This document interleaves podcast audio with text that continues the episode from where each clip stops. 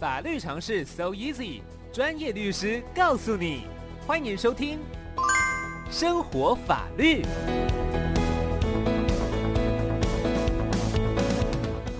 好，我们今天生活法律单元邀请到的是扬升法律事务所的李松汉律师，律师早安。早，主持人早，各位听的金广的听众朋友，大家好，我是李松翰李律师。是，哎，我今天要讲的一个主题是最近那个新闻很夯哦，就是 有关就是总统大选要逼近嘛，那两党就是针对就是蓝白两党针对那个误差值统计民调统计的误差值三趴范围到底是让三趴还是让六趴，这个各执一词啊。嗯，那如果说今天这个发生这个事情发生是在一般签署契约的时的上面啊，如果契约当事人在签约之后才发现，哎，契约标的好像跟当初想的不一样，哎，那要怎么办？嗯，那讲到这个问题哦，可能有些那个有法律背景的听众朋友，可能直觉会联想到民法上面有一个叫做意思表示错误。嗯，那这个是什么是意思表示错误呢？这个是讲哦。他表意人就是我们表表示的人，那因为自己的误认啊，或是欠缺认识，然后让自己的意思跟自己心中的意思跟自己的表示行为偶然无意识的不一致，是，所以这是发生错误在那个表意人的一方啊，他的心就是有点像心口不一这个状态。嗯、那因为这个是表演人自己的发生错误啊，那民法八十八条自己也有规定吼，就是一直表示的内容如果错误啊，那除非是那但书的规定是。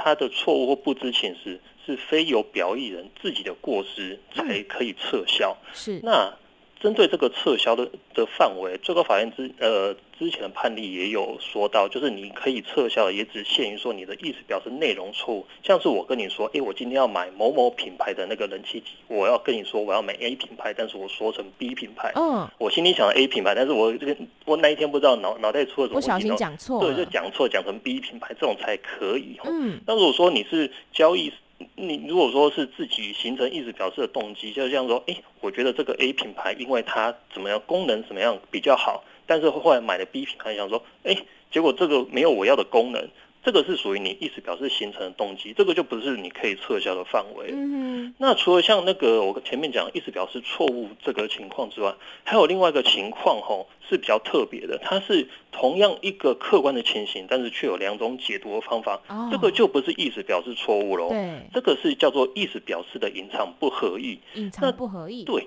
那这个是什么情况呢？这个最高法院有判决有讲过，这个意思表示隐藏不合意哦，是双方意思那个契约的。双方当事人针对自己的意思跟表示并没有不一致哦，嗯，只是双方的意思偶然隐藏不一致。哎，这样讲好像有点抽象哎。是，他他其实讲的这个隐藏不一致是讲说，你们讲的是同一件事，但是你们心中对这同一件事情的认知可能不一样。嗯嗯嗯。对，那这个呃，这个有。书上有发生一个很有趣的判判决案例哈，这是在嘉义地方法院的一个判决。它这个是一个窗框的装修工程啊，那就是装修的甲方乙方啊，他们都契约上面定说，这个窗框装修我要干湿施工法。那干式施工法是什么？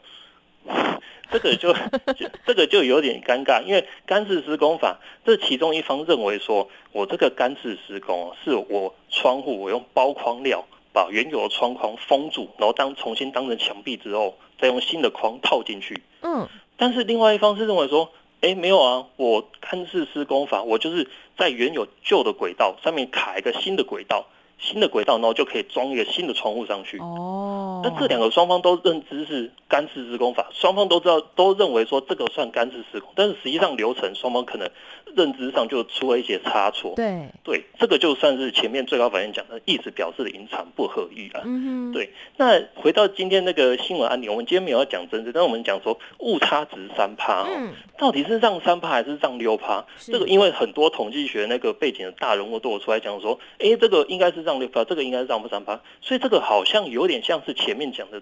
意思表示隐藏不合意，就是双方对于这个误差值三趴到底是三趴还是六趴，这个没有一个共识啊。嗯，所以说哦，呃，如果说以后大家听众朋友怕怕遇到类似这种问题的话，针对同样一个名词啊，可能有多种解说，还是在签约的时候多问一下对方说，哎，这个你具体上到底是怎么执行，到底是怎么样？去了解一下，因为人终究不会读心啊，所以可能还是要了解一下对方意思是不是跟自己的想法一样。